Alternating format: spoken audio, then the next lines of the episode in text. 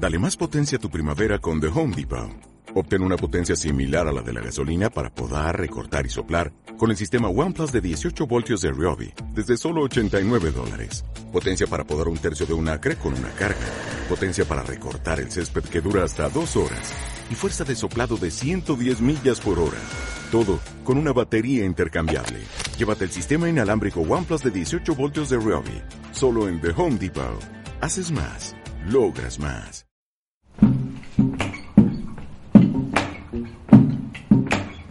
Nena, tú eres un desliz, una locura, una, una trampa de amor, una aventura. Yo no sé si es tu nariz o tu cintura. Me tienes bajo shock con tu lenta tortura, mala para la salud, tanta turbulencia. Yo que ya me había acostumbrado a la soledad y ahora llegas tú con tu dulce impertinencia, tu loca extravagancia y tu fragancia fresca novedad. Buen día, valientes. ¿Cómo están? Me alegro que estés muy bien. Soy Priscila Flamey y estos son los 4 PR cuadrados más bonitos de toda la ciudad. Esta vez hablaré de la tercera herramienta del amor. El orden igual es indiferente. La tercera herramienta del amor es actuar y renuncio a agredir, actúo con serenidad y eficacia, quiere decir que frente a cualquier situación o circunstancia, por más difícil que sea, lo único eficiente que podemos hacer es actuar con serenidad, haciendo lo mejor que podamos con lo que tenemos, con los elementos disponibles y renunciar a cualquier tipo de agresión, inculpación o culpa, tomando las medidas necesarias para que nuestra hermosa vida siga y continúe normalmente, sin manifestar ninguna reacción o alteración sentimental o emocional, independientemente de si la situación o circunstancia tiene o no solución. La persona dormida o ignorante, que esto no va en tono despectivo ni mucho menos, es ver a la persona ignorante como alguien que cree que sabe, a pesar de que su mente contiene información falsa, normalmente basada en creencias, culturalmente se asocia a algo o a alguien malo. Lo contrario sería alguien que está despierto o va en vías hacia un despertar de la conciencia. Alguien con la facultad o característica del ser humano que le permite conocerse a sí mismo, comprender las leyes del universo y de la vida. Gracias a ellas podemos verificar las verdades de la vida y convertir las creencias falsas en comprensión. Y comprensión se entiende como que es la capacidad de reconocer la existencia de la ley y obedecerla. Representa la evolución del ser humano liberándolo del sufrimiento y conflictos. Pone su mente en funcionamiento de buscar respuestas, utilizando para ello herramientas de verificación. Si se quiere llegar a aceptar algo, primero es necesario comprenderlo a profundidad, a las leyes que siguen el universo. Me refiero, debo hacer esos capítulos de las leyes universales, para que así todo esto se entienda mejor, que los voy a hacer os los prometo. Y los principios que regulan las relaciones, así como saber que todo, todo lo que sucede en el universo es perfecto, justo y necesario y tiene un propósito de amor, dirigido especialmente a la experiencia de cada persona valiente que necesita vivir. La comprensión se identifica con la sabiduría, el amor y el desarrollo espiritual. El mundo, el universo, no obedece a la inercia. Esto quiere decir que si tú o yo no hacemos algo, la realidad no se modifica. Por lo tanto, vale la pena que actúes. Hay que actuar en el mundo. Pero hay una diferencia entre actuar y reaccionar. Hay que actuar desde la conciencia, sin juicio de la personalidad, pero procurar no actuar desde la mecanicidad del personaje. Por lo tanto, esta herramienta nos dice actúa, pero desde la conciencia, es decir, estando despierto o despierta. Carl Jung decía, no es posible despertar a la conciencia sin dolor. La gente es capaz de hacer cualquier cosa, por absurda que parezca, para enfrentarse a su propia alma. Nadie se ilumina fantaseando figuras de luz, sino haciendo consciente su oscuridad. Cuando estás despierto, actúas sin automatismos. Por lo tanto, actúas sin querer vengarte, sin agredir, sin violencia. Actúas no como una lucha, sino como una forma de aportar cosas al mundo. Y en ese actuar implica o significa que también puedo abandonar a personas, que también es una acción. Pues hay que recordar que no somos compatibles con el 100% de las personas. Hay personas con las que simplemente no somos compatibles aunque sean de nuestra misma familia. No tenemos por qué compartir con ellos todo el tiempo, más que aquel que decidimos. Y aunque es cierto que las dificultades, las adversidades nos hacen crecer, por favor, por favor, dejar que la vida decida las dificultades que vivirás. No se busque adversidades así extras. ¿Para qué se hace eso? ¿Usted no se quiere? Por ejemplo, imagínese que está enamorado o enamorada profundamente y ves que hay una persona a la que ama con todo su arsenal mental y su corazón. Es compatible y, se entienden muy bien, pero de usted se ha enamorado un pastel me siguen.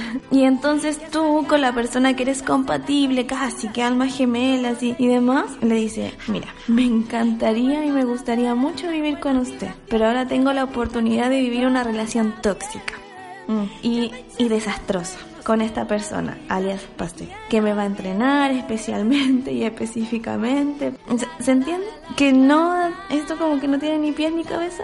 Ahora bien, si decide construir una relación con una persona, con esa persona favorita que es compatible, que, que ahí todos muy bonitos y tal, y luego descubre con el paso del tiempo y los años que no son, no eran tan compatibles como, como pensaron o como sintieron, entonces ahí sí que puedes actuar. Pero ya dijimos que actuar significa actuar sin odio, donde está escrito que una separación no puede ser amorosa. Actuar con ternura, actuar buscando lo que es mejor para nosotros, renunciando a las tres violencias, que es la renuncia. Recuerdan que la renuncia de la segunda herramienta era renunciar a la culpa. Pues esta renuncia es renuncia a la violencia física, verbal, emocional. Por ejemplo, están los chantajes emocionales, eso del el autocastigo, por ejemplo, donde se busca manipular con frases, si tú me dejas, no vale la pena seguir viviendo. O el castigo en sí, frases amenazantes como, si haces eso, no me culpes si te dejo. O cuando se crea ese ambiente negativo con la ley del hielo y demás, o el que siempre nombro el modo víctima, si te vas, me quedaré solo, triste y abandonado o abandonada. Y hacer sentir culpable a la pareja por su propio comportamiento incorrecto. O sea, soy agresiva o soy agresivo porque tú lo provocas. O he sido infiel porque no me das lo suficiente. Pues desde aquí, mis valientes, mucho, mucho amor para quienes han vivido este tipo de manipulación psicológica. Entonces, renuncio a la violencia mental. No pensar nunca mal de los demás, porque el que nunca piensa mal de los demás ya vive en un mundo de paz. Y el que nunca piensa mal de los demás y del mundo y del universo, siempre puede actuar sin querer vengarse, sin agredir, sin automatismo. Pues, ¿por qué no pensar mal de los demás implica aceptarlos? Y espero que recuerden ahora la primera herramienta de la cual hablé, que es aceptar. Al final, todas las herramientas están unidas. Y ustedes dirán, bueno, Pri, ¿tú qué onda? ¿Andas en modo zen por la vida? Así, pri, pri, love y siempre amor y... Bueno, de repente y más seguido de lo que uno se imagina, vamos a encontrarnos con personas que no tienen aún todo su potencial de oro o todas sus capacidades muy desarrolladas, por decirlo así. Pero es solo eso, observar que sus capacidades no están del todo desarrolladas y ya, cada cual a su ritmo, sus procesos de transformación y de aprendizaje. No importa lo que digan, lo que no digan, pase lo que pase, hagan o dejen de hacer los demás, lo que importa es cómo actúa al respecto, porque todo tiene su función de ser, si no, no existiría en tu vida. La vida te da lo que necesitas para aprender, no lo que pides. Para esas personas es una maravilla. Luego de sufrir el proceso del despertar de conciencia, obviamente, poder ir desarrollando esas capacidades. Pues aquí les habla alguien que no creía en nada, ni en ella misma a veces, y me tiré al vacío. Duele emprender este viajazo de, de autoconocimiento, saber lo poco empática, lo que puedes ser, lo poco que te quieres, vivir siempre en modo víctima, y eso ya, ya resulta repulsivo para los demás y para una misma. Entonces, abrazar la responsabilidad para consigo mismo sí que ha sido un trago medio amargo, doloroso al comienzo, pero dulce al final. Y obviamente falta mucho por digerir. Y si nos ponemos más y en modo Nutri, aquí hay muchos nutrientes a los que podemos mejorar su biodisponibilidad en el cuerpo o en la cuerpa. Pues no es lo mismo comer legumbres que legumbres germinadas o semillas germinadas. Bueno, para esas personas que se trabajan, mi máxima admiración. También es una maravilla para nosotros, como el resto de la sociedad, porque son un aporte a la evolución de la conciencia universal. Claro, sí que se puede estar precavido o precavida, aunque tampoco eso es sinónimo o significa eh, pensar mal. Solo es darse cuenta que no somos compatibles con todas las personas. Significa saber que hay ciertas circunstancias que implica una serie de juegos o de peligros incluso. Entonces, si yo no sé jugar ese juego... Eh, pues mejor ahí no me meto. Si ese peligro yo no quiero vivirlo, pues no me meto ahí. Y eso tampoco significa que juzgue mal a las personas o que, que jueguen ese juego y que les guste ese tipo de peligro. Solo que yo no, no, sé jugar ahí, no, no sé. Bueno, que poder llegar a pensar bien va mucho más allá de no pensar mal. Me explico. Y ojalá esto quede bien claro. Pues renunciar a la violencia por el hecho de no pensar mal de las personas va así. Otro ejemplo, luego de ver las noticias, leer los diarios y seguir pensando bien de la gente. ¿Me?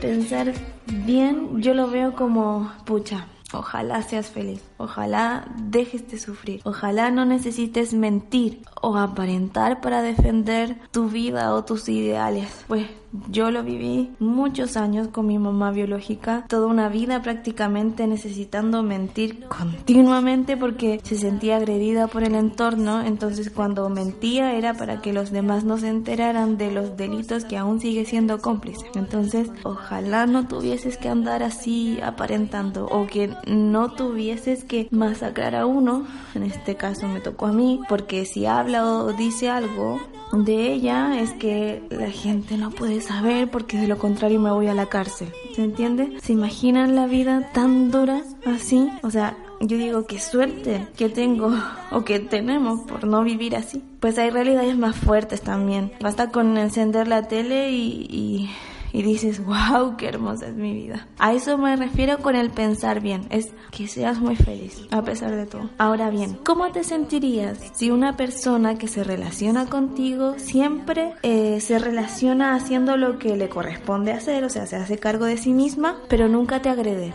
ni física, ni verbal, ni emocionalmente, ni tampoco piensa mal de ti, incluso cuando tú haces cosas con mala leche y a propósito. Y ni aún así te mira mal. ¿Cómo te sientes? ¿Cómo te sientes con esa persona? ¿Es fácil relacionarse con ella? A mí me pasa muy seguido y me dicen, pero Pri, ¿cómo no te da rabia? O, ay, Pri, ya no importa.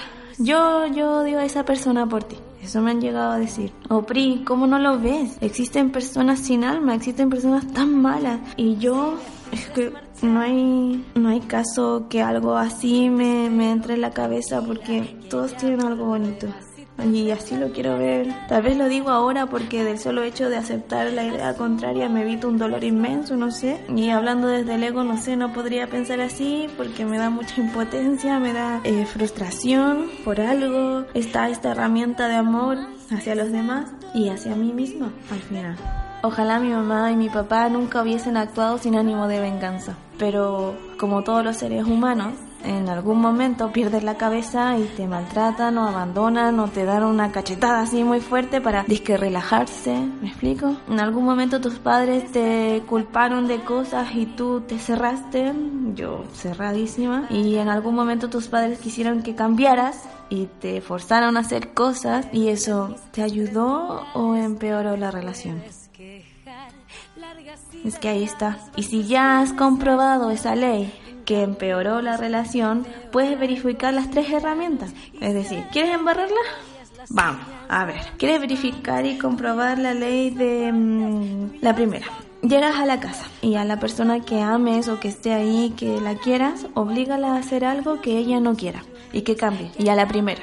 Y comprobarás que la relación se va a la mierda, se estropea. Y por lo tanto sabrás que la primera herramienta, que es aceptar y no cambiar a la gente, era cierta, era verdad. O ya, comprobemos la segunda. Culpa a la gente, cúlpala de todo lo que sientes, de todo lo que piensas, de todo lo que haces. Culpa, culpa a la gente. Vive en modo víctima y verás cómo las relaciones también otra vez se van a la mierda y te darás cuenta cómo puedes actuar así. Sigamos, sigamos fastidiándola y comprobemos la tercera herramienta. Ya como tres amigos, o ya no te habla nadie. Actúa con venganza. Actúa con agresión, actúa con violencia, ya sea física, psicológica o emocional. Y al poco tiempo la relación se va a estropear. ¿Por qué? Pero si yo no hice nada, venga, va.